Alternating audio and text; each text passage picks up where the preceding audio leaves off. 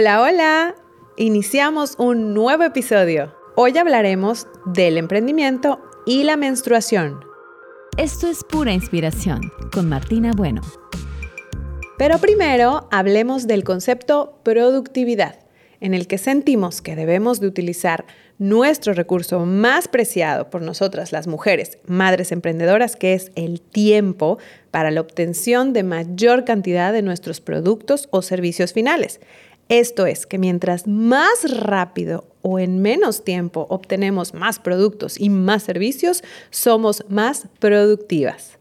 Los medios, las redes sociales, en general el entorno nos obliga a pensar que si queremos ocupar lugares que antes no ocupábamos, como los puestos directivos de liderazgo o empresariales, tenemos que hacerlo de la forma en la que se ha hecho los últimos 100 años.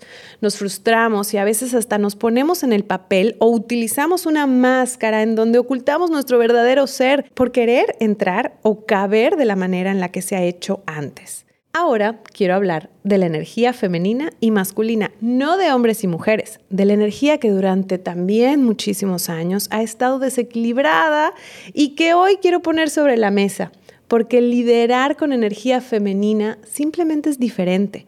Conocemos una manera de liderar y es la masculina, la de ellos, porque son los referentes con los que crecimos. Durante mucho tiempo vimos presidentes, directores, empresarios y gente muy importante siendo ellos mismos de traje, corbata o mega enérgicos con discursos y visiones muy lineales y en general una forma de energía muy masculina. Conforme las mujeres hemos ido ocupando estos espacios, notábamos un parecido en vestimenta, discurso o actuación. Con parecerse a ellos me refiero a que íbamos adquiriendo esas actitudes muy masculinas y no estoy diciendo que esté mal, pero bloqueábamos nuestra propia energía y no nos permitimos ser nosotras mismas.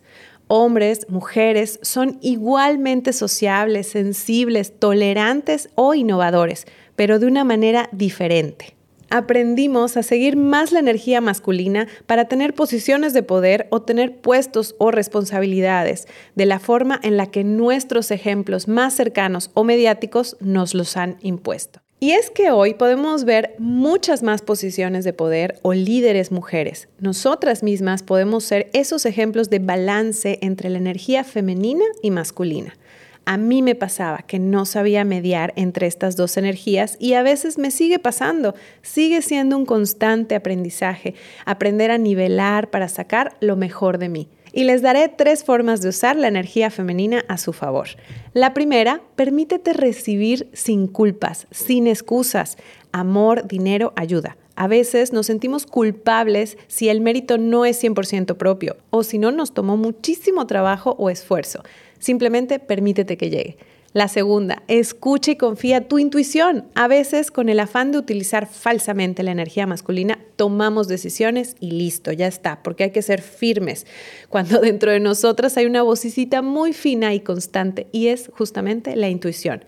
Y por última, dibuja e interpreta tus sueños. Le dediqué un podcast a este tema, la importancia de conectarnos con nosotras y de lo que quieren decir realmente nuestros deseos pero también te invito a conectar con tu energía masculina, que cuando la usamos a nuestro beneficio nos puede ayudar muchísimo. Les recomiendo mucho escuchar una de las conferencias de Marce Bray, en donde habla de estas energías, femenina y masculina, que viven en nosotros, que podemos crear una sociedad distinta en donde se rompan las reglas del juego. Hace una semana no llegué al estudio a grabar el podcast de la siguiente semana, porque me sentía realmente adolorida. Nunca me había permitido faltar por la siguiente razón. Nunca había hablado por teléfono para cancelar una reunión porque me sentía indispuesta, ni con la energía para trabajar y forzar al cuerpo a realizar una actividad que requería toda mi atención y enfoque. No pude llegar porque me bajó. Así fue mi mensaje y mi plática. No era la primera vez que faltaba, pero sí era la primera vez que usaba una verdadera razón, la verdadera razón, porque antes la excusa era otra. Inventaba algo, eh, además de que soy muy propensa a dar muchas explicaciones y me sentía con el compromiso de decir algo realmente importante para faltar. Ese día simplemente lo dije, no voy porque me bajó. Y también tiene que ver con los equipos de trabajo que vas armando, que vas formando y que se vuelven parte de tu entorno, decidiendo con quién vas a trabajar, con quién vas a aliarte, que pueda entender y respetarte.